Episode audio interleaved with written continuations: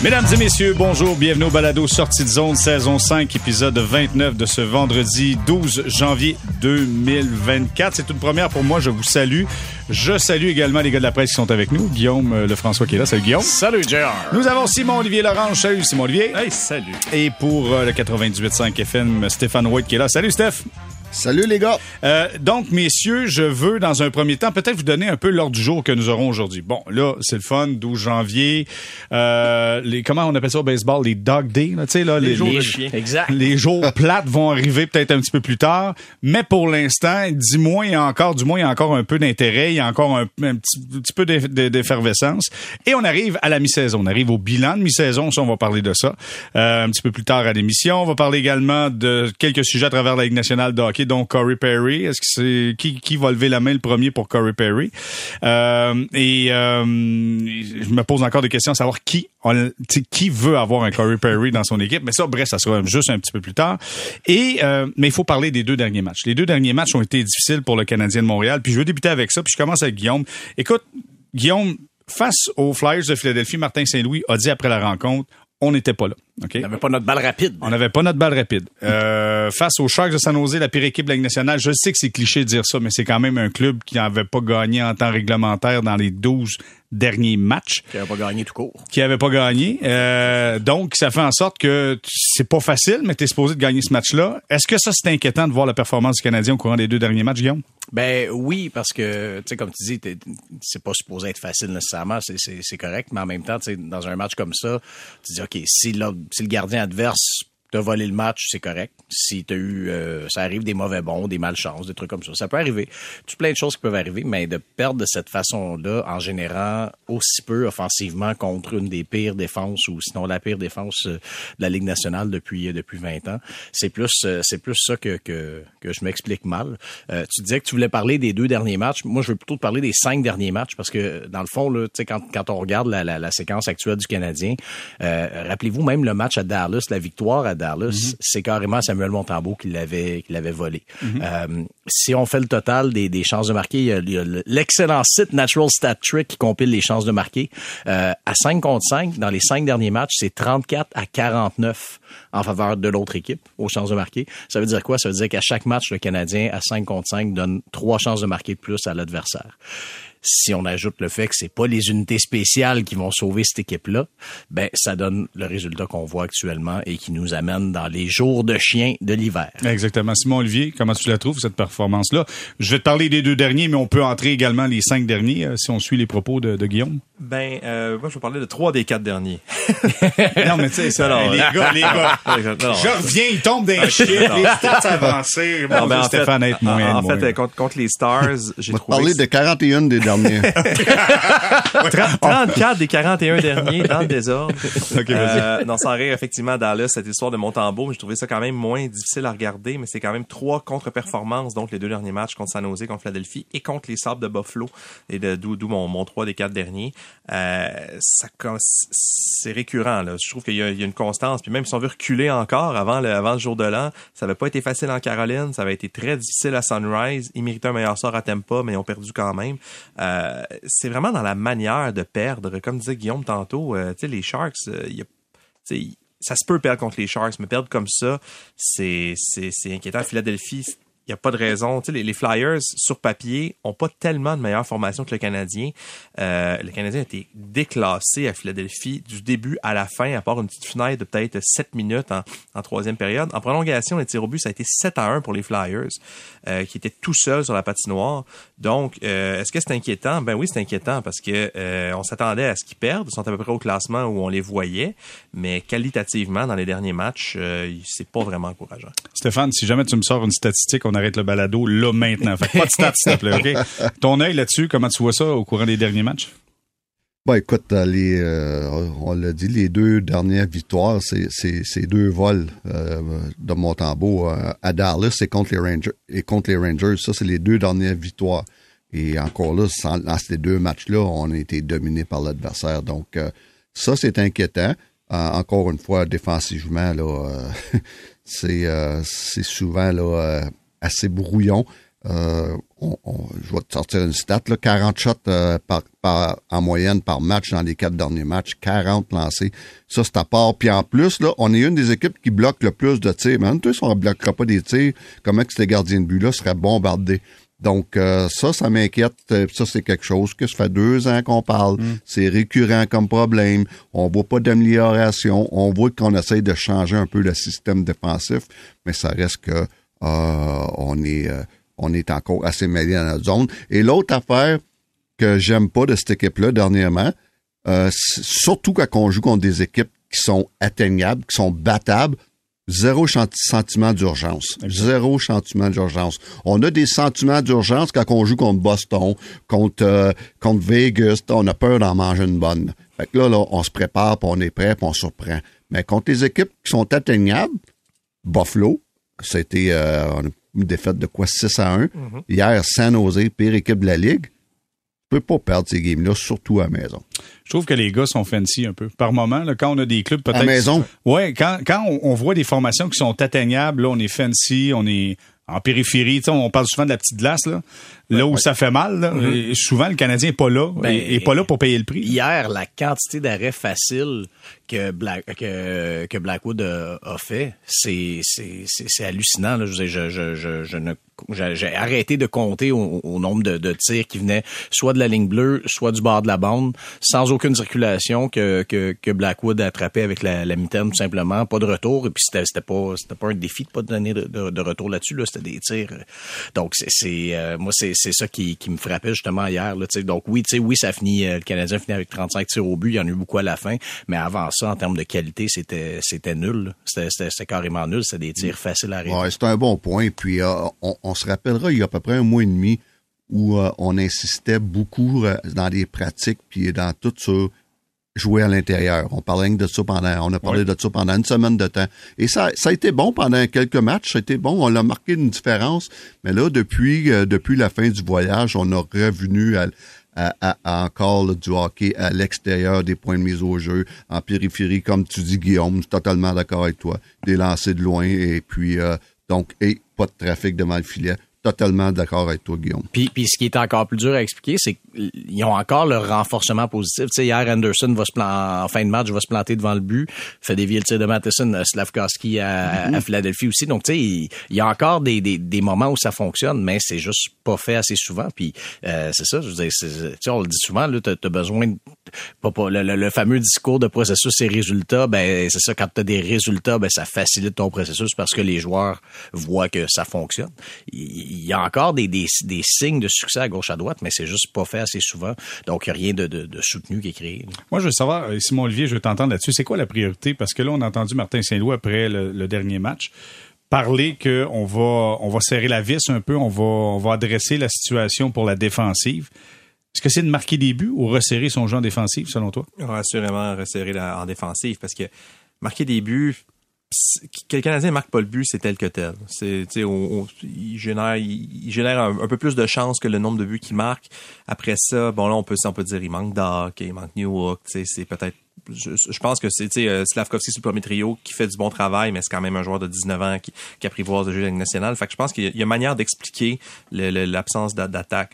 Mais euh, le jeu défensif, moi, je le trouve inexplicable. Puis les, Flyers sont un bon exemple parce que les Flyers de Philadelphie, j'insiste, regardez la formation des Flyers, c'est pas un club, euh, c'est pas un gros club de la Ligue nationale. Il y a quelques quelques bons joueurs qui sont là. Évidemment, Sean Couturier qui est redevenu un très haut niveau, Travis Sanheim en défense une grosse saison. après ça, il y a Konechny qui est un qui est un bon joueur aussi.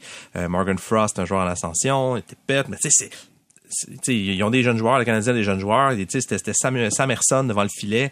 Euh, c'était pas une formation élite, mais euh, c'est une, formation qui est organisée, qui est bien coachée par John Tortorella et qui Tortorella en a parlé justement cette semaine à, Philadelphie de dire la saison dernière, chaque jour, c'était ça, c'était ça le mot qu'on répétait faut travailler en défense, faut travailler en défense. Et je parle pas des défenseurs, je parle du jeu défensif.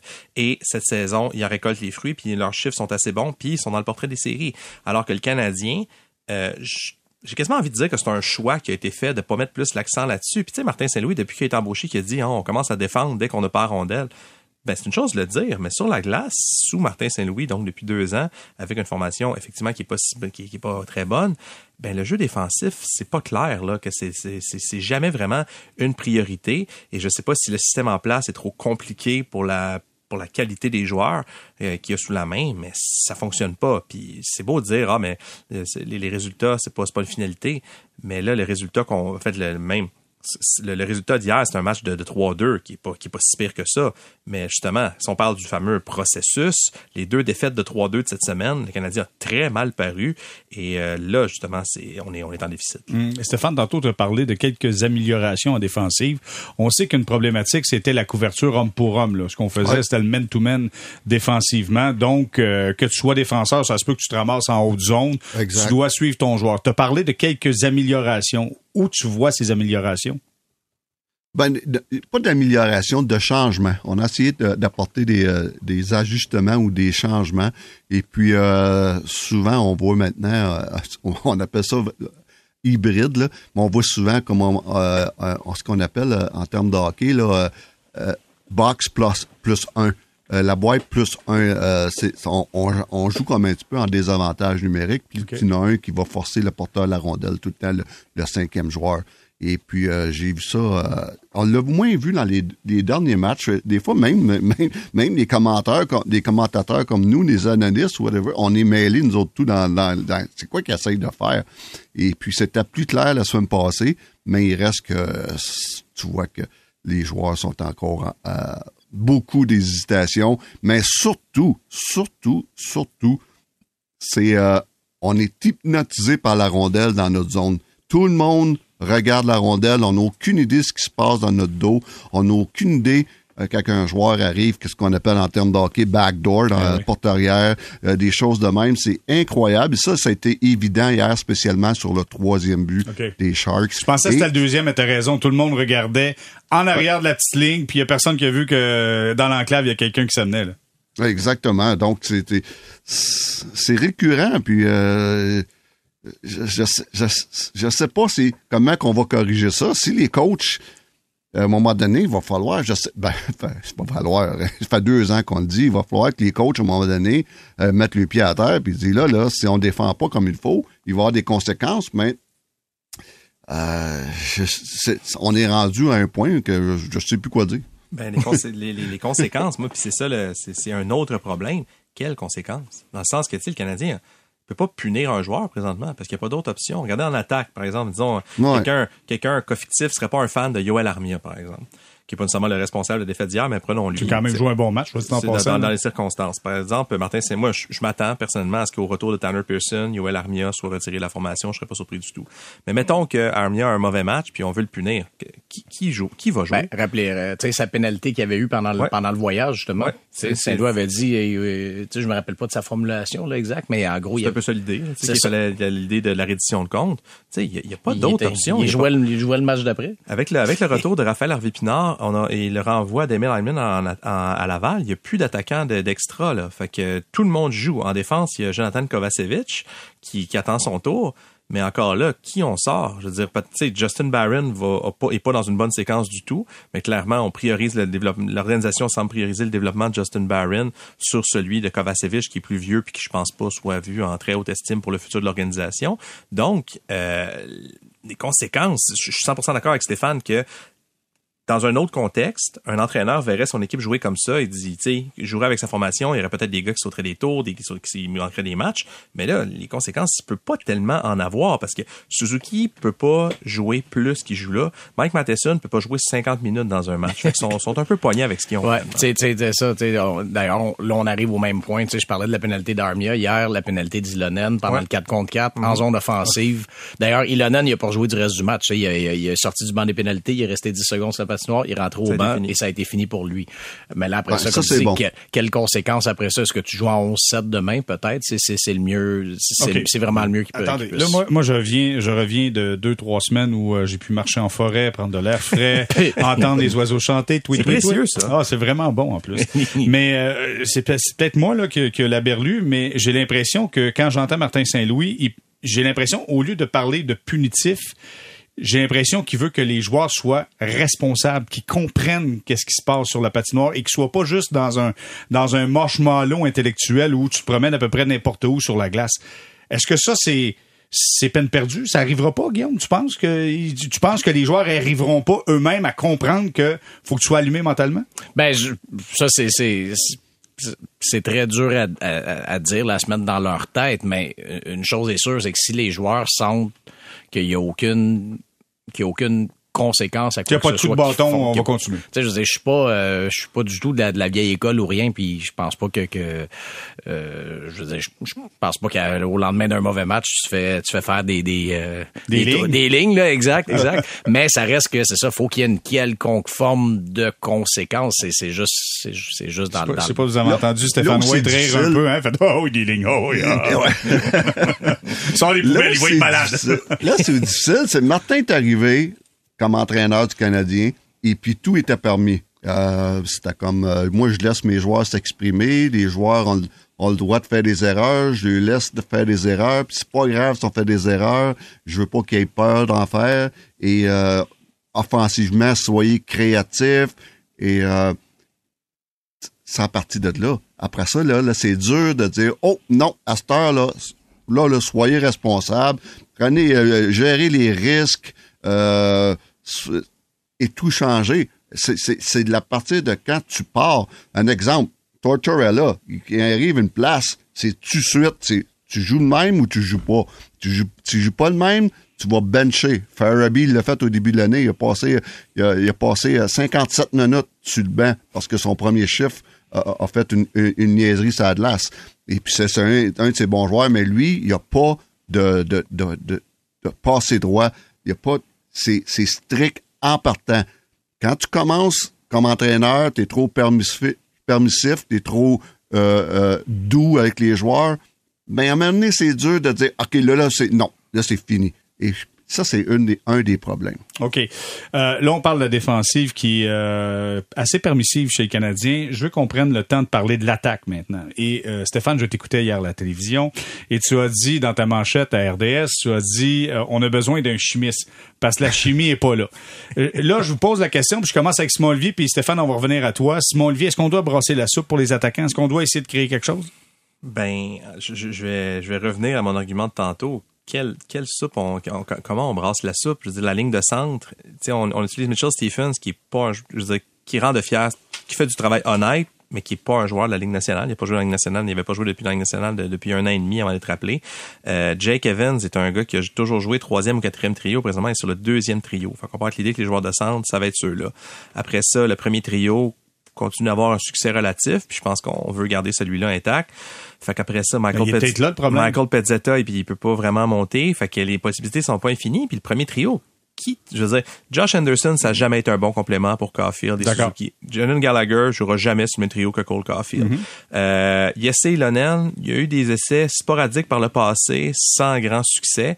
Euh, J'essaie de penser à qui qui qui, Harvey Pinard, avant de Pinard, ça avait eu quelques matchs. Ça avait été correct, mais c'est pas Harvey Pinard malgré tout, on, l'aime tous beaucoup, c'est pas un joueur de premier trio de la Ligue nationale. Fait que des solutions à l'interne avec des joueurs que Saint-Louis a sous la main, j'en vois pas. OK, moi je regarde là puis euh, Guillaume, je, je veux t'écouter là-dessus puis euh, Stéphane aussi. Je regarde Nick Suzuki présentement là, écoute, il joue euh, énormément avec son bâton. C'est-à-dire, il essaie d'être fort sur son bâton, utilise pas toujours son corps, perd souvent la rondelle. Euh, puis je parle même pas de jeu défensif parce que je sais qu'en point de presse souvent il a dit oui je veux travailler mon jeu défensif. J'ai l'impression que ça ça lève pas présentement. Est-ce qu'on n'est pas dû pour amener je sais pas moi un Sean Monahan au centre avec Caulfield puis euh, Slavkovski? Je donne un exemple. Mm. Est-ce que c'est un geste qu'on devrait faire? Non personnellement j'irai j'irai pas là parce que on n'arrête pas de dire que cette équipe-là est en développement, bâtie pour l'avenir, tout ça.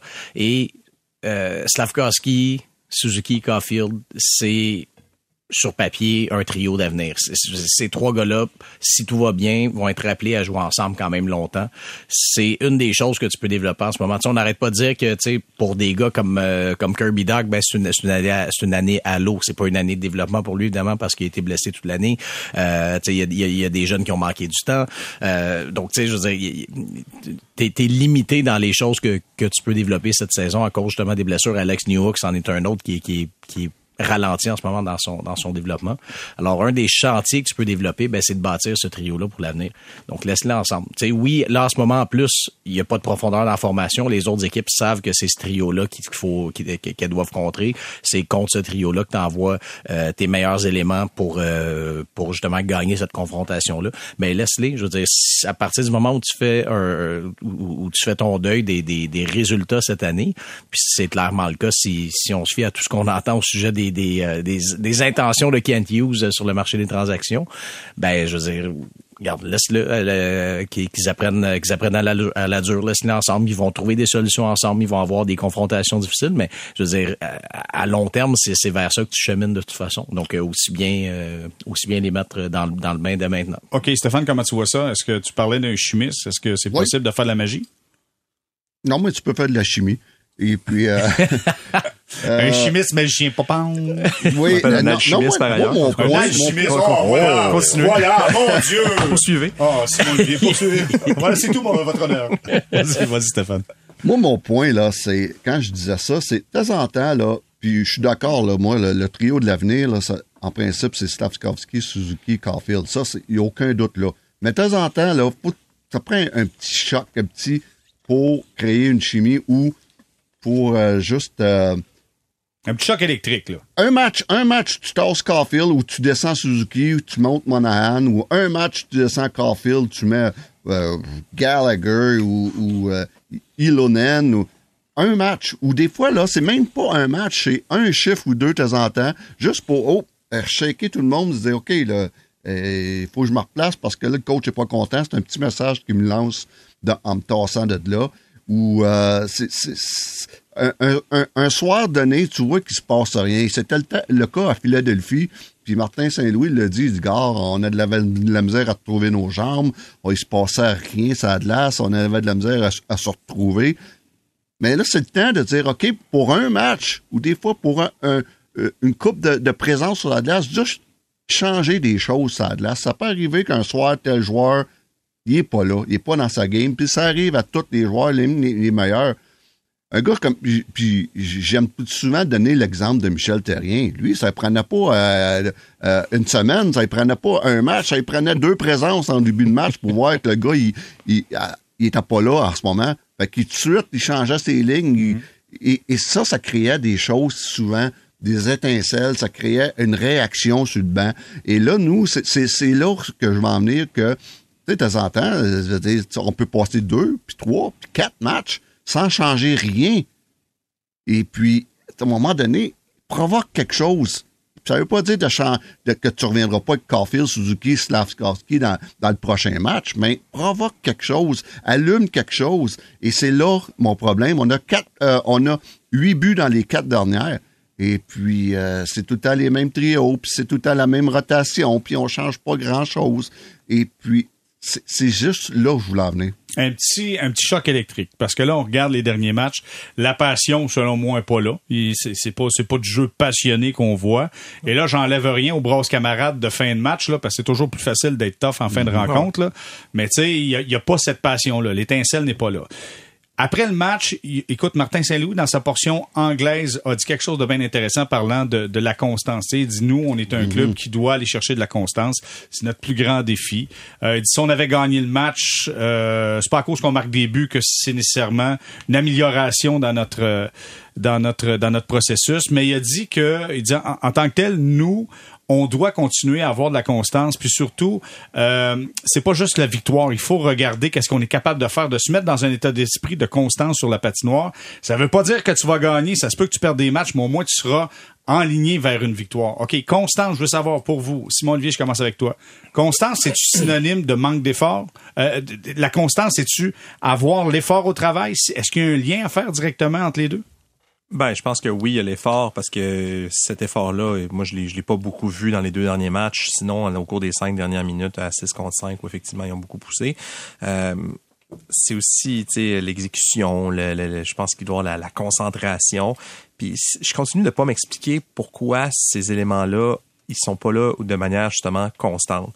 Et quand justement ce thème-là de la constance qui est récurrent cette saison, on parle juste en 2024, donc au cours des cinq derniers matchs, euh, victoire très émotive à Dallas alors qu'on a réussi à contenir les Stars en fin de match qui poussaient très très fort.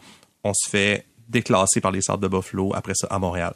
Victoire émotive encore contre les Rangers de New York. Les, Rangers avaient remonté la grosse victoire de Samuel Montembeau en tir de barrage au Sandbell. C'était l'exaltation. Tombe à à Philadelphie reste à plat après ça contre, contre San Jose à, la maison. Donc, donc ta question, c'est est-ce que c'est synonyme d'effort? Ben, je pense que l'effort est dans la constance, mais ça, c'est plus, c'est plus que ça. C'est, euh, c'est de l'exécution, c'est de la concentration, c'est une espèce de dans le, dans l'engagement, ce qui revient un peu à l'effort. Fait que c'est, c'est un gros, c'est plus je vois plus un mélange plus complexe que juste l'effort en tant que tel. Guillaume? Euh, moi, je, le vois surtout pour l'effort en ce moment à cause du manque de, de, de talent, à cause du manque d'effectifs. Euh, on en parlait tantôt. Là, ouais, mais, les Flyers, c'est pas un club talentueux. Là. Non, tout à fait. Mais mais je, mais tu sais, je parle, tu sais, quand t'as un Jake Evans au centre d'un deuxième trio, quand t'as Gallagher qui est obligé de jouer deuxième trio, quand t'as, tu sais, t'as de beaucoup de joueurs, t'as Yessi Lonen qui qui commence des matchs euh, troisième trio, tu sais, t'as beaucoup de joueurs qui sont pas euh, qui sont pas du tout dans, dans, dans des chaises euh, convenables pour eux, là, je pense en mm-hmm. ce moment. Donc, je veux dire, basé là-dessus, ta ta constance, tu l'auras pas avec le, le, résultat de toute façon. Alors, ça te prend, oui, ça, une constance dans dans dans, dans l'effort, dans dans dans, la qualité d'opposition que tu livres, dans, tenter de, de, de, montrer de l'émotion, ce qu'il n'y avait aucunement dans les. c'est une job d'être concentré. honnêtement, c'est une ben grosse job d'être concentré au hockey, d'être capable d'être focusé, de faire ta job et bien la faire. Des fois, c'est des petits détails, mais bien faire ta job, c'est très dur. Stéphane, comment tu vois ça? Quand il parle de constance, puis on voit que par moment il manque d'effort. Est-ce que on parle pas euh, Il me semble que ça va pas ensemble, ça. Quand t'as pas d'effort, tu peux pas être constant. Euh, c'est très, très, la constance, c'est un des mots puis j'adore quand il parle de Constance parce que je suis tellement d'accord avec lui. Une des choses les plus importantes euh, dans, le, hockey professionnel, c'est la constance. Que ce soit les gardiens de but, j'ai tout le temps dit, moi, que les meilleurs gardiens de but dans la Ligue nationale, c'est quoi qu'ils ont en commun? La constance. Et puis, euh, la constance, c'est beaucoup de choses. Ça part en partant par l'effort à tous les matchs, à tous les entraînements. La, la constance... Euh, c'est la préparation du, de, match. Être prêt quand la, rondelle tombe. Pas un match sur deux, pas deux matchs sur trois, trois sur trois ou 82 sur 82, d'être prêt. La préparation fait partie de ta constance. La façon que tu vas jouer ton système de jeu ou tes concepts ou d'appliquer ça, ça, c'est la constance, de le faire à tous les présences, à tous les matchs. Ça, c'est la constance.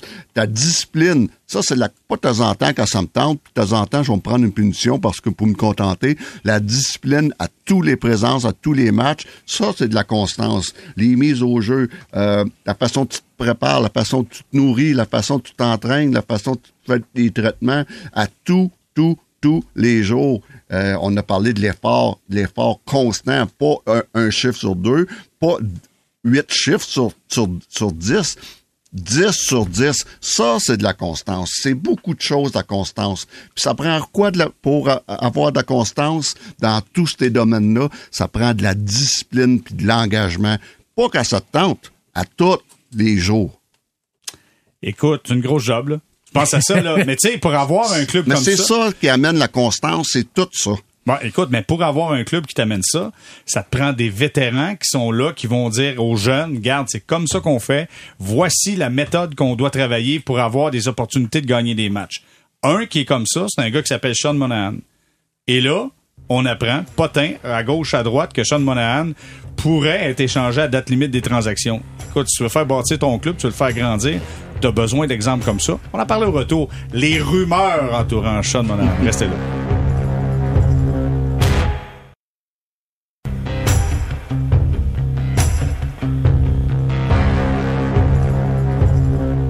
On est de retour au balado sortie de zone saison 5, épisode 29 en ce vendredi 12 janvier avec Guillaume Lefrançois, Simon-Olivier Lorange et Stéphane White. Les gars, euh, Sean Monahan, là, racontez-moi là, les, dernières nouvelles, c'est qu'il y aurait eu entente avec, entre le Canadien, entre Ken Hughes et Sean Monahan, c'est ça? Ben, c'est Darren Dreger qui disait que, dans le fond, au moment de s'entendre l'été dernier, euh, ça avait été convenu, dans le fond, que, que Monahan, au courant de la saison, serait échangé soit à l'équipe de son choix ou à une équipe qui a une chance de euh, d'y aller pour d'y aller pour la Coupe Stanley. OK. Donc c'est euh, bon, je, veux dire, je pense, je pense que on- tout le monde se doutait que de façon générale, il y avait une possibilité que, que Monahan soit soit échangé. On s'attendait ça l'an passé à cause de sa blessure, ça n'a pas eu lieu.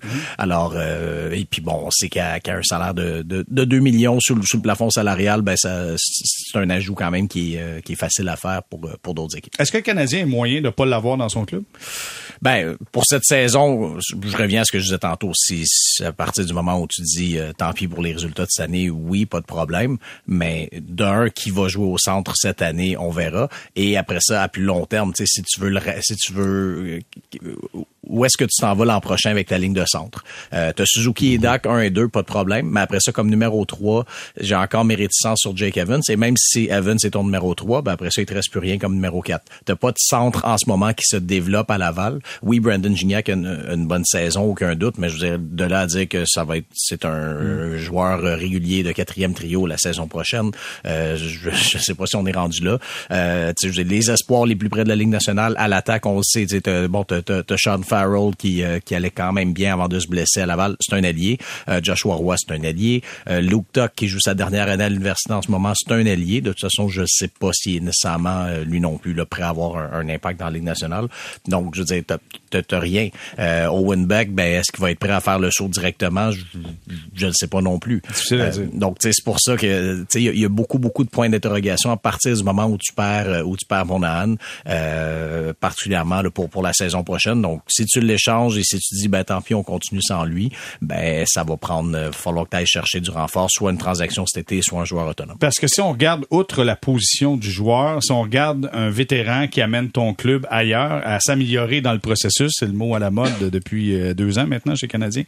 Euh, tu sais, si tu veux t'améliorer dans le processus, ça te prend des vétérans qui sont là pour te montrer le chemin. Les Blackhawks de Chicago viennent de signer Foligno, deux ans, 4,5 millions euh, par saison, deux ans supplémentaires à son contrat.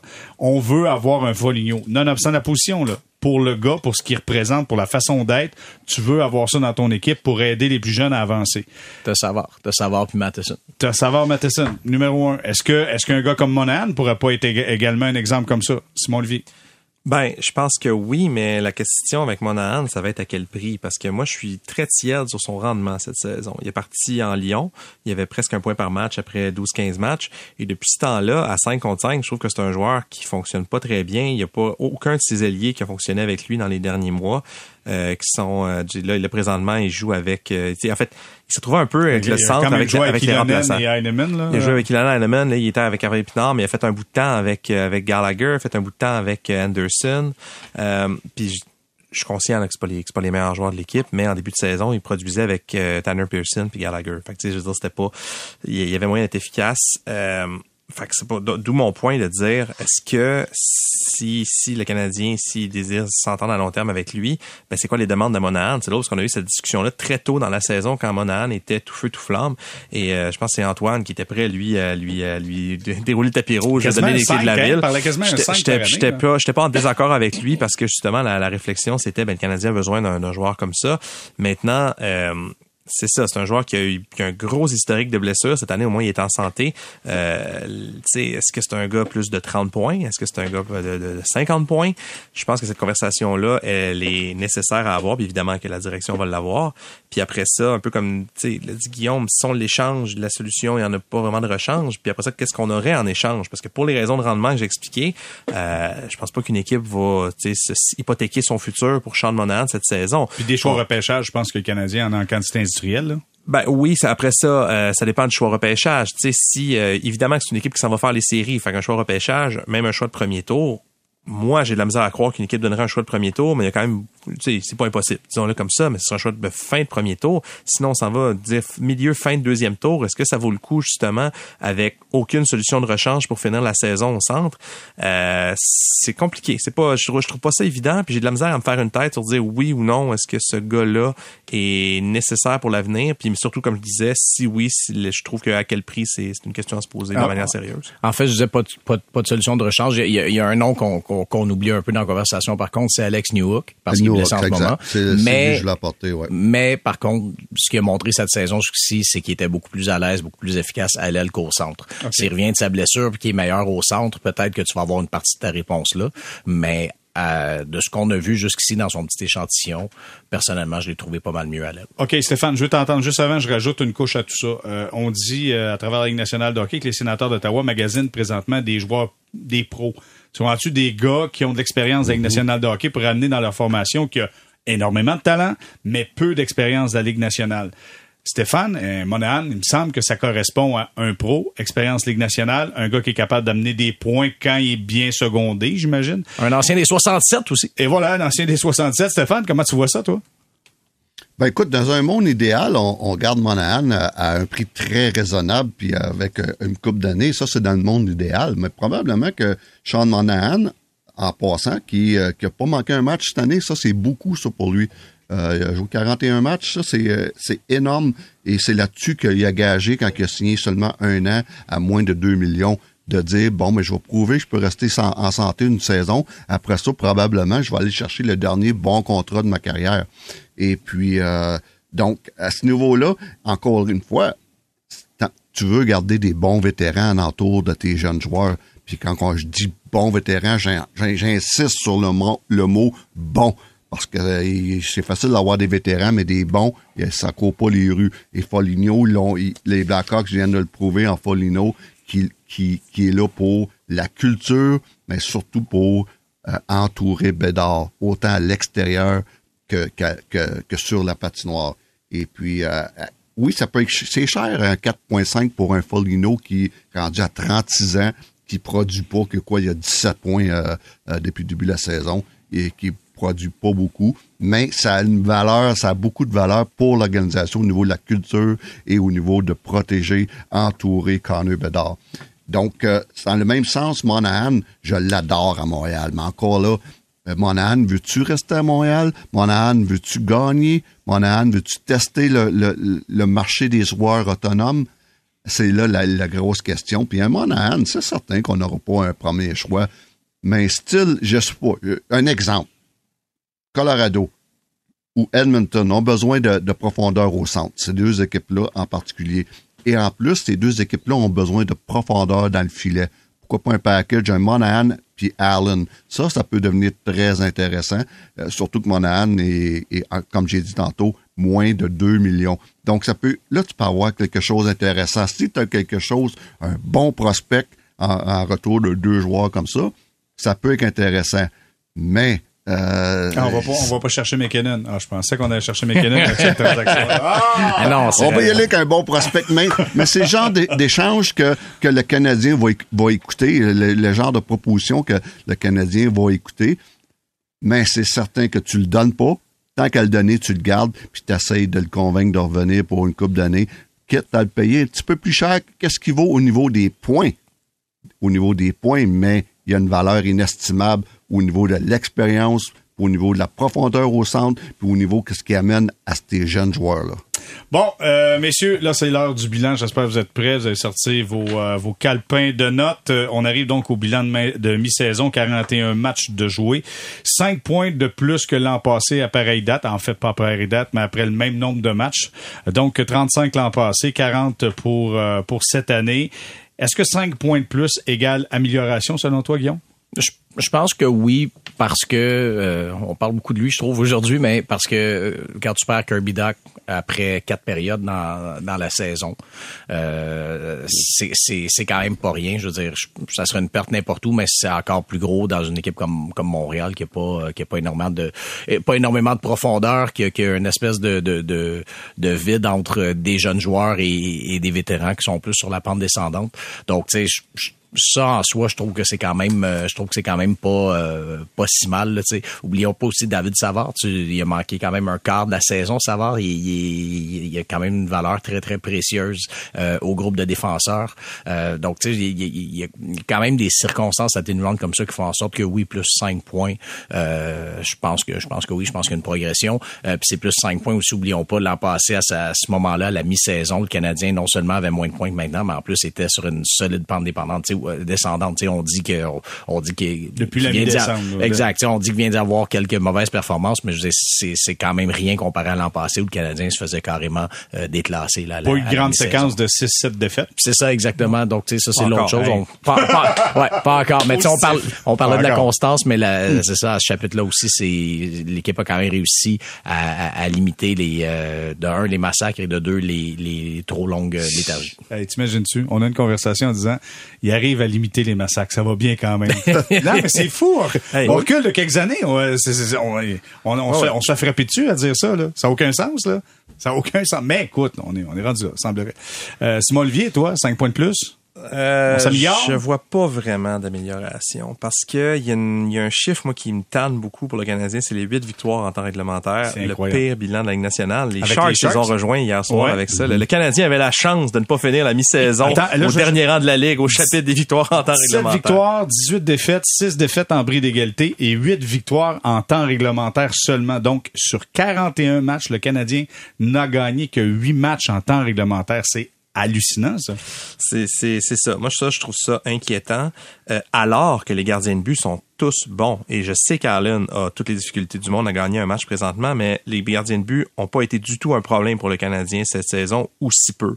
Euh, donc, dans ces circonstances-là, de gagner seulement 8 matchs en 60 minutes, il y a quatre victoires en tir de barrage. Tu sais, un tir de barrage, c'est un match nul. Je veux dire, on va, tu sais, cette victoire-là, la, valeur de la victoire de ça pour l'équipe, pour moi, est pas grande. Tu sais, du moins pas, pas statistiquement. Euh, il y a aussi, euh, donc, si on dit 4, 4 comme ça, il en reste 13. Il y a 5 victoires en prolongation. Évidemment que les points au classement, c'est des sont, sont pareils moi, je trouve que c'est important le point euh, en prolongation. Mais c'est un 3 contre 3. Exact. Tu sais, t'arrives en série, il n'y en a pas de 3 contre 3, là. C'est un 5 contre 5 que tu joues, là. Moi, je, je, je suis fatiguant. Je suis comme un, je suis comme un, disque qui, qui saute. Je parle tout le temps du 5 contre 5, mais c'est la majorité, la grande majorité du jeu se joue à 5 contre 5. Et à 5 contre 5, moi, j'en vois pas d'amélioration chez les Canadiens. OK. Voilà. OK. C'était mon point. T'aurais dû venir marcher avec moi dans le bois. Ça aurait fait du bien. On aurait pris l'air un peu. J'ai rien après le podcast. OK. je suis libre après. Stéphane, de ton côté, comment tu vois ça? 5 points de plus, est-ce que c'est de l'amélioration? Ben, il y a une amélioration, euh, amélioration au niveau du, du, du, classement. Oui, je veux dire, écoute, on est quand même... Euh, ben là, on est rendu à 7 points d'une place des séries. Euh, il y a 5 clubs à, à avant zone, mais il reste que quand même, tu es, encore en principe et en guillemets dans, dans la course aux séries là, à, la mi-saison seulement. Et puis, il reste beaucoup de hockey. Donc, 7 points, 7 points avec une coupe de match en main. C'est faisable, même si on, je dis pas qu'ils font une série, loin de là. C'est quoi, c'est deux matchs en main sur Tampa Bay? Deux ou trois matchs en main, quelque chose je comme pense ça? c'est deux. Et puis, euh, je gagerai pas euh, un vieux deux pièces en papier, là, là jamais, jamais, jamais qu'ils vont faire les séries. Mais il y a quand même une amélioration au niveau de on est plus souvent dans le match que les autres années. On est plus souvent, euh, c'est tous des matchs serrés, la plupart, pour la plupart. Et puis, euh, surtout dans le contexte, les gars, faut. Je sais, je veux pas le monde va dire ah c'est une défaite, tu trouves des défaites. Mais dans le contexte où encore une fois, on est la deuxième équipe dans la Ligue nationale au niveau des blessures, de, de, de perte de match pour des blessures. Et ça, c'est beaucoup. Euh, veut, veut pas, faut le mentionner. On n'a pas le choix. Ah, tu trouves des défaites. Oui, exactement. mais, c'est la réalité. Tu as déjà travaillé pour le Canadien, toi. Ah, tu trouves des défaites. C'est la réalité. C'est la réalité. Puis écoute, euh, euh, dans ce contexte-là, je me dis, si bol, cette équipe-là, euh, à un match de jouer 500, là, OK, tu dis, hum, c'est surprenant quand même. Et puis, entre guillemets, on joue encore des matchs significatifs. On est rendu proche de la mi-janvier, mi-saison. Pour moi, euh, faut, faut, faut, voir ça du bon côté. OK, je fais un tour de table rapide. Je vous demande un coup de cœur, coup de masse pour les 41 premiers matchs. Qui a été votre coup de cœur? Qui a été votre coup de masse? Guillaume, je commence avec toi.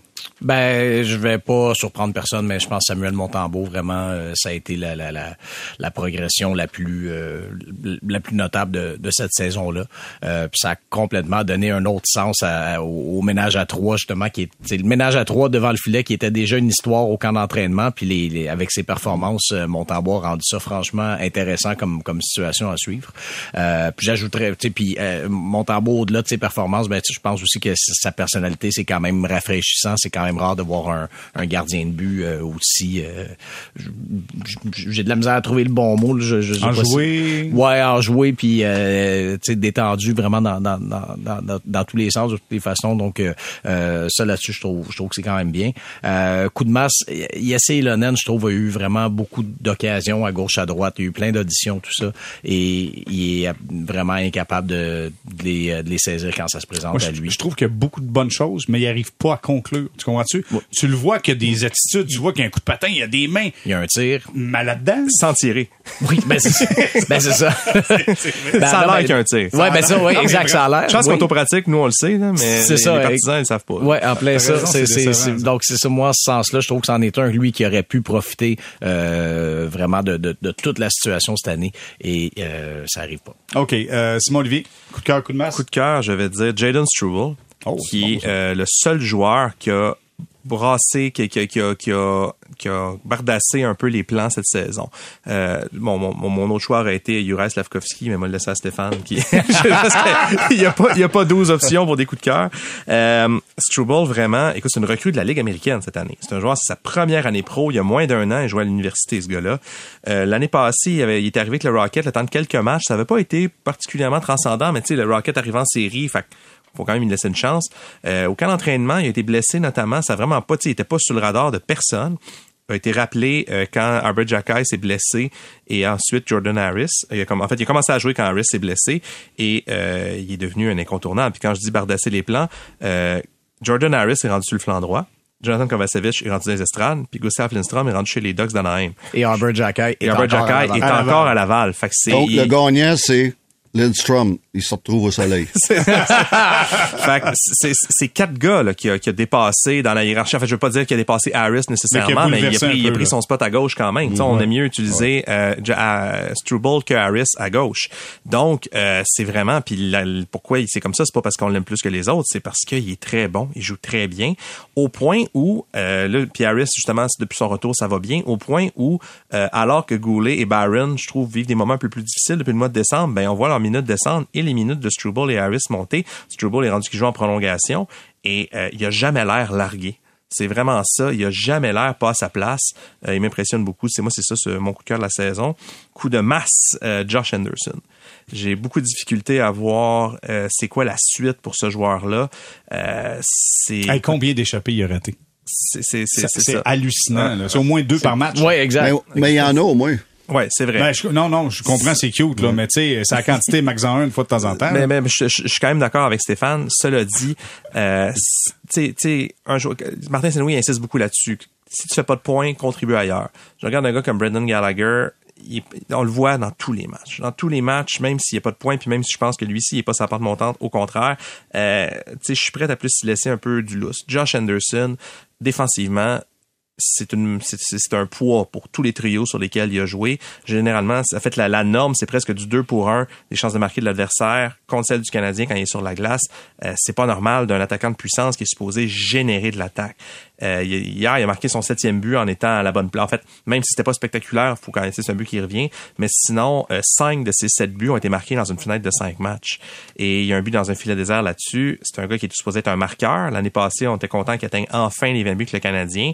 Euh, 20 buts, ça devrait être un minimum pour lui, moi, à mes yeux. Et cette saison, ça va être beau s'il en fait 15. Alors euh, vraiment, j'ai pas été impressionné par Josh Anderson. C'en est un qui, à mes yeux, peut juste s'améliorer en deuxième moitié de saison. Stéphane, coup de cœur, coup de masse pour les 41 premiers matchs? Ben là, c'est bol, c'est plate. Euh, C'est-tu plate euh, passer troisième? Désolé. non, non, vous m'avez... Euh, mes, mes, trois, j'avais sur ma feuille, j'avais Montembeau, Slavskovski, Strubble. Euh, je, je, je, suis complètement d'accord. Montembeau numéro un, pourquoi? Parce que avant le début de la saison, on disait probablement le numéro un, mais il faut qu'il prouve. Puis il, il, pour moi, c'est clair maintenant. Et on on, on, t'a même pas sûr au début de la saison qui est le meilleur gardien de but du Canadien. C'est-tu Allen? C'est-tu Montembeau? Ils vont-tu faire ça euh, égal? Ils vont ça va être 50-50 avant qu'on qu apprenne qu'il y a un ménage à trois? Mais Montembeau a, clairement clarifié la situation. Il est clairement maintenant le numéro un du Canadien de Montréal. Et ça, là, c'est, il euh, n'y a plus personne qui doute de ça. Donc, pour, pour, euh, pour ce qui est mon, de mon point positif, c'est lui. Euh, mon coup de masque, j'ai de la misère à en identifier un. euh, j'ai beaucoup de misère. J'ai beaucoup de monde qui... Euh, c'est rien de désastreux. Je suis d'accord avec Ilonen qui est en train de manquer la chance de sa vie de, de, percer dans la Ligue nationale. Et puis, euh, c'est décevant, mais c'est lui qui va payer pour. J'ai Justin Barron qui est dans sa zone, euh, il me fait tout le temps peur dans, dans le, le territoire défensif. Parce qu'il reste qu'à à la base, c'est un défenseur. Et puis, euh, faut que tu sois capable de défendre. C'est très difficile. J'ai mis Caulfield dans, dans, Ben dans, là, dans le j'attendais quelqu'un le Caulfield, dise, là. Caulfield, les gars, il est là pourquoi? 8 millions pour marquer des buts. Et Il shot à côté euh, du filet tout le temps. et, Qu'est-ce qui se et passe? puis, il marque pas de but. Et- Ou, mais- avec, pas- ou avec un mauvais angle. le plus gros problème avec Caulfield, c'est que si tu marques pas de but, il fait quoi d'autre? Il y a zéro. C'est pas un gars qui est, qui robuste, c'est pas un gars qui va jouer sous le désavantage numérique, c'est pas un gars qui va aller en échec avant, c'est pas un gars qui est bon dans sa zone. Euh, si tu, il marque pas de but, il, est inutile. Donc, Caulfield, faut que je le mette là-dedans. Pesata, qui, euh, qui joue 5 minutes par match, 6 minutes, veut dire, par match. Euh, Armia, qui manque totalement de constance. Puis ça, d'une présence à, une présence à l'autre. Euh, et j'ai Jack Eye, j'ai mis Jack Eye. Il y avait un- un- un- Ouais. C'était très difficile, les boys, son début de saison avec ce qui se blesse. C'était très difficile. Donc, euh, j'en ai, euh, j'ai de la misère à en nommer un, mais c'est euh, c'est mes, c'est mes, mes déceptions de la- du début de saison. Simon Olivier veut ajouter quelque chose, mais Stéphane, juste te dire avant, t'avais de l'air d'un bon coach Bam Tam qui passe la chambre au complet. Toi, puis toi, puis toi, Toi, toi, toi, ouais, ouais. toi, toi, t'es qui? Je veux même pas jouer avec nous autres. Toi, pareil, ouais, viens ici. Vas-y, Simon Olivier. Euh, J'aimerais ajouter une mention honorable, euh, c'est pas mon genre, mais à Caden Primo, qui, Ah. euh, je trouve, il est vraiment dans un contexte très difficile. C'est, sais, c'est- il est numéro 3 d'un ménage à trois, euh, joue vraiment de manière sporadique, et je pense que le Canadien, je pense que le, le, le personnel entraîneur gère assez bien ça dans les circonstances, euh, notamment avec Eric Raymond, puis tout ça, le, les, les gars travaillent fort. Kaden Primo, qui a quatre victoires cette saison en neuf départs, juste dire qu'avant cette saison, il y avait trois victoires en carrière. Et euh, il était pas capable de gagner un match à la Ligue nationale. Il a fait la preuve que c'est un gardien qui est capable de jouer dans la Ligue nationale. Taux d'efficacité de 905, c'est en haut de la moyenne de la Ligue. Euh, moyenne de 313, c'est c'est un petit peu en bas, mais c'est pas, c'est pas loin. Euh, vraiment, je trouve que c'est un joueur qui, sans être dominant, a tiré pas mal le meilleur d'une situation difficile, puis il reste, il reste positif, puis il reste, il travaille, comme je disais, il travaille fort, il attend sa chance, puis je pense que si si le Canadien est capable d'échanger Jake Allen, que ce soit cette saison ou pendant l'été, ou de racheter son contrat ou je ne sais quoi, ça va arriver. Puis il est en train de prouver qu'il peut le prendre justement le, le- le poste Ouais. de numéro 2. C'est drôle quand même. On a commencé des balados, euh, quoi, fin août, début septembre, quelque chose comme ça. Et on parlait de ça. On est le 12 janvier. Ouais. Et on parle toujours de ça. Comme quoi, tout est dans tout, dans le hockey. On va s'arrêter. Et puis, au retour, on va se parler de Corey Perry. Qui va prendre la chance avec Corey Perry? Il semblerait que Gary Bettman lui a dit, parfait, mon fils, vous pouvez revenir dans la Ligue nationale de hockey. On en parle au retour.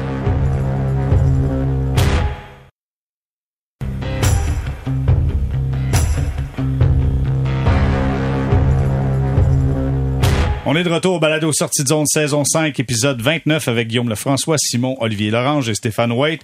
Euh, les gars, Corey Perry aurait reçu l'absolution de Gary Bettman pour dire tu peux revenir dans la Ligue nationale. Qui va prendre la chance selon vous? Guillaume, je commence avec toi. Je ne sais pas, mais cette équipe-là a besoin de poser des questions et aux Blackhawks et à la Ligue nationale pour essayer de comprendre, euh, de savoir exactement ce qui s'est passé. Parce que comment comment d'un côté les Blackhawks peuvent faire quelque chose d'aussi gros que de mettre fin une, à un contrat du jour au lendemain comme ça, ce qui se voit à peu près jamais dans la Ligue nationale.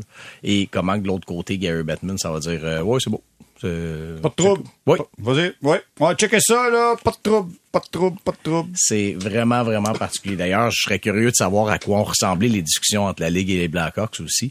Mais il y, a quelque chose et, une chose est sûre, c'est que l'équipe qui va se mouiller et je sais pas si quelle équipe veut vraiment courir après ce, niveau de trouble-là. Euh, cette équipe-là aura pas le choix d'être transparente puis que, ce soit l'équipe ou Perry, peu importe, mais quelqu'un quelque part va devoir dire ce qui s'est passé parce que là, t'as as des messages complètement contradictoires euh, qui sont envoyés et ce qui va, la situation va devenir encore plus complexe si l'association des joueurs dépose un grief, euh, ce qui est encore une possibilité parce que l'association a 60 jours pour euh, pour déposer un grief. Donc, on va arriver dans cette fenêtre là, là dans d'ici deux semaines. OK. Est-ce que tu penses qu'il signe, Guillaume? je, serais, je serais très surpris. Je vois pas quelle équipe irait courir après un désastre comme ça de, de relations OK, parfait. Simon Olivier, est-ce qu'il signe? Oui. Qui? Je pense qu'il Avec signe. qui? J'ai Ouais. deux, euh, j'ai deux idées qui sont les Oilers d'Edmonton et les Maple Leafs de Toronto. Et même si Toronto, c'est un marché euh, très, très en vue de la Ligue. Euh, juste dire d'abord, il y a Emily Kaplan, qui est une journaliste de ESPN, qui est quand même très, très bien informée, qui a dit que plusieurs équipes exploraient la, la, la- la possibilité de, de, faire un contrat à Perry et qu'au moins une euh, faisait la- sa due diligence, faisait ses vérifications en profondeur pour savoir s'il n'y a pas d'autres incidents qu'est-ce qui s'était passé à Chicago. J'ai aucune idée de ce qui s'est passé à Chicago. On, on entend ci et là des, des bribes, là, mais moi, j'ai pas d'informations privilégiées. La LNH, c'est la ligue qui pardonne. Les, le, le hockey, c'est le, le sport qui pardonne. Et un vétéran qui coûterait 10 cents sur le dollar, parce qu'on s'entend, si Perry signe un contrat, il va le signer le, le, le 7, le 7 mars, la veille de la date limite des transactions pour le salaire minimum. Rendu à ce point-là de la saison, c'est rien, c'est des pinottes, là. Euh, un vétéran qui, peut, qui apporte du caractère en séries éliminatoires, qui a de l'expérience, qui, qui, a ce casting-là, euh, je pense a des équipes, oui, qui vont être, qui, vont trouver, qui vont voir l'aubaine, qui vont vouloir la, saisir. Après ça, sur le plan des relations publiques, tout, se tasse dans. Tu sais, les Oilers Edmonton ont signé Evander Kane. Ça faisait 15 minutes qu'il était, disponible. Euh, il y a personne, tu ça, ça a passé comme le, comme le reste. Tout finit par passer. Et même les Maple Leafs de Toronto, même s'il y avait des questions, tu sais, quand tu dis transparence, regardez l'histoire de, de Cotter Gauthier cette, la, la semaine dernière, ça, ça, ça a choqué. Évidemment que ça a choqué les partisans à Philadelphie, puis l'organisation s'en est bien sortie. Mais ultimement, Cotter Gauthier, il l'a pas dit ce qui s'est passé, puis on va passer à un autre appel, puis, puis c'est tout. Fait que Cor- Corey Perry, moi je pense, euh, si, d'autres- si Gary Bettman a redonné son, son assentiment aussi rapidement à un retour, euh, je m'attends à ce que ça arrive. OK. Stéphane, selon toi, est-ce qu'il revient et avec qui? Premièrement, il, il va revenir. Ça, c'est, aucun doute là-dessus. Et premièrement, il n'y avait pas à rencontrer Gary Bettman. C'est lui qui a demandé à le rencontrer pour, euh, pour que tout soit clair. Donc, il était même pas suspendu par la Ligue. Ça, ça, ça c'est sûr? première des... T'es sûr qu'il... OK. C'est pas, il y avait pas accord avec la Ligue nationale de hockey du fait qu'on a fait une cessation d'emploi avec les Blackhawks de Chicago. Non, non. Et ça, c'est la première des choses. Et ce qui s'est passé à Chicago, c'est quelque chose que la seule équipe qui- dans la Ligue qui, l'aurait tassé pour ça, c'est les Blackhawks. Les Blackhawks, là, depuis quelques années, ont ordre d'être plus blanc que blanc avec tout ce qui s'est passé avec l'histoire de Carl Beach. Et c'est tolérance zéro, zéro sur tout, tout, tout. Il y a une équipe que qu'est-ce qui s'est passé Corey Perry qui aurait pu mettre fin à l'association dans tout, dans les 32 équipes, c'est les Blackhawks de Chicago. Donc, la plupart des, qu'est-ce qui s'est passé avec Corey Perry, la arri- arrivé dans n'importe quelle équipe, on n'aurait jamais entendu parler. Et puis, euh, il y avait, il a eu un, petit problème. Il aurait de l'aide de demander, de demander l'aide. Donc, c'est pas aussi pire que le monde pense. Et puis, euh, ça, c'est la première des choses. Donc, ça, la Ligue va le savoir. Les clubs le savent.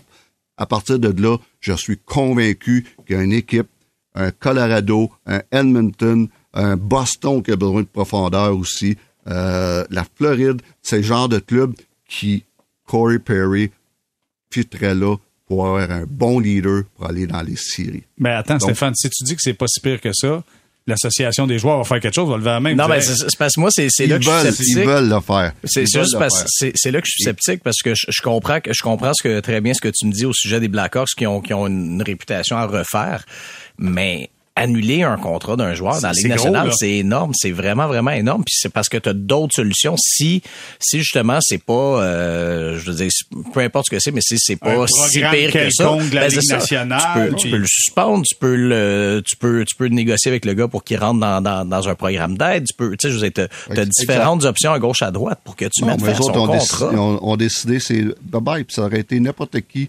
C'est, c'est, je te le dis, là, à Chicago, là, ils marchent les fesses très, très, très serrées. Et puis, c'est comme je te dis, ils essayent d'être beaucoup plus blanc que neige parce que, justement, avec tout ce qui s'est passé avec la, fameuse histoire de, Carl Beach. Mais ailleurs, probablement qu'on aurait dit, gars, euh, on irait taper ses doigts ou on, on aurait dit, OK, on va-t'en un mois de temps, va, va, demander l'aide, puis on reviendra un petit peu comme Girard a fait euh, avec Colorado.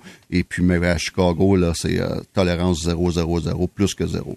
Je, réfléchis un peu tout haut, mais dans l'histoire de, de l'association des joueurs, pour un syndicat, s'il y a un grief qui est déposé, est-ce que le membre doit le cautionner? Parce que si Perry a son droit de veto sur, sur, sur, ce qui arrive ou pas, ben Perry, évidemment, qui va préférer poursuivre sa carrière puis signer un contrat, les jouer en série, puis ils vont... Il, si lui demande que le grief soit abandonné, je me demande si c'est pas lui qui a Moi, le je pense qu'il n'a pas intérêt parce qu'il veut pas se mettre personne à dos. Dans exact. Puis je pense que lui, il veut finir sa carrière sur une bonne note et je pense qu'il a fait son argent. Je comprends que c'est beaucoup d'argent. Là. Il, avait, il aurait gagné 4 millions cette année. Ouais, exact. Euh, mais, mais là, après faut, ça, mais je pense qu'il faut que le joueur soit. Est nécessaire, je, je crois qu'il faut que le joueur soit d'accord parce qu'il y avait eu le cas de Sobotka avec les sabres, euh, euh, ou euh, Berglund, Patrick Berglund avec les sabres il y a 4 ou 5 ans. Et Berglund n'a voulu pas, euh, pas voulu aller. Oui, exact. Mais tout ça pour dire, pour résumer, moi, les gars, je pense qu'il va revenir et puis euh, il va y avoir une demande pour. OK. Hey, ça vaut-tu vraiment la peine? Honnêtement, Corey Perry.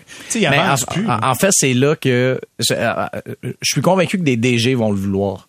Là où j'ai une hésitation, c'est que je me dis, est-ce que c'est là où le un, un propriétaire ou un président d'équipe va faire comme hmm, un instant là, est-ce qu'on est-ce que comme organisation ouais, mais on moi, veut ça, est-ce pas qu'on veut passer à travers ça puis est-ce qu'il y a autre chose? À moins qu'il raconte on... publiquement c'est quoi l'histoire puis tout le monde exact, fasse c'est exact, exact, moi, exact. Moi là j'ai l'air du gars qui sait ce qui s'est passé puis c'est pas vrai. Puis c'est pas ça, je sais pas ce qui s'est passé. Mm -hmm. Mais moi ce qu'on me dit c'est que c'était pas aussi grave que le monde pense. Donc, si la Ligue nationale, c'est sûr qu'une équipe veut l'engager, ils vont se renseigner auprès de la Ligue ou auprès des Blackhawks. Puis si eux autres, ils jugent, ils disent, ah, c'est pas, si pire que ça, mais là, ils, vont te signer. Puis je, vais insister, puis je comprends ce que Guillaume ce que tu dis, puis je trouve que tu as, raison. Peut-être qu'un propriétaire d'équipe pourrait dire euh, je m'embarque pas là-dedans. Je reprends l'exemple des Oilers d'Edmonton, puis je dis pas que ça va être eux. Euh, L'équipe est serrée sous plafond salarial, a la chance, c'est ça a été ça là. Tu sais ce qui, ce qui a manqué en série aux Oilers les dernières années, c'est un ou des Corey Perry. Je comprends que Perry c'est plus le Perry d'il y a cinq ans, mais euh, ça reste un profil de joueur qui en série a une grande valeur, même s'il joue 10 minutes ou 8 minutes, puis mm -hmm. qui joue seulement sur l'avantage numérique. Ben c'est c'est c'est une équipe qui a, qui a besoin d'un joueur comme ça. Euh, là, je fais abstraction ça, de, de, ce qui s'est passé. Donc, euh, est-ce que justement, ça pourrait être un bon incitatif à mettre le couvert sans marmite parce que les Oilers d'Edmonton, là, ça commence à jaser. Est-ce que Leon Draisaitl va, se, va, va rester à Edmonton à long terme? C'est moins clair. Euh, Connor McDavid, éventuellement, je pense qu'il va vouloir connaître du succès. Chaque année est primordiale et si si on, on estime que d'ajouter un joueur comme ça peut faire une différence, c'est aider les Oilers à aller jusqu'au bout, je pense qu'on pourrait le faire. Parce qu'il faut juste se dire une chose, puis on va conclure là-dessus. Tu sais, Stéphane te dit, tu sais, il semblerait que c'est moins grave que qu'est-ce que le monde peut penser. Euh, L'échelle mm -hmm. de euh, c'est grave ou non, c'est ouais, quand c'est le public qui répond à ça, tu sais, parce que Exactement. souvent, euh, on a les, c'est pas tout le monde qui a la même échelle. Là. Exact. A... Peut-être que c'est euh, c'est pas grave pour moi, puis c'est grave pour un autre. C'est ça, puis, ça dépend. mais il va falloir que quelqu'un sorte publiquement pour dire c'est ouais. quoi l'histoire, puis qu'on soit prêt à endosser les conséquences par rapport à l'histoire qui est arrivée avec Corey Perry. Bon, mais voilà. D'accord. Hey, dossier réglé. Un... Bang! On vient d'arriver comme ça. Les gars, ça fut un plaisir pour ce retour en 2024. Guillaume Lefrançois, toujours bien le fun. Merci beaucoup, Guillaume. Merci, JR. Euh, Simon-Olivier Larange, toujours le fun. Merci beaucoup. Salut. Et Stéphane White, grand plaisir. Merci beaucoup, Stéphane. Hey, merci, les gars. Voilà ce qui complète le balado Sortie Zone, épisode 29. Prochain rendez-vous, mardi, le 16 janvier prochain.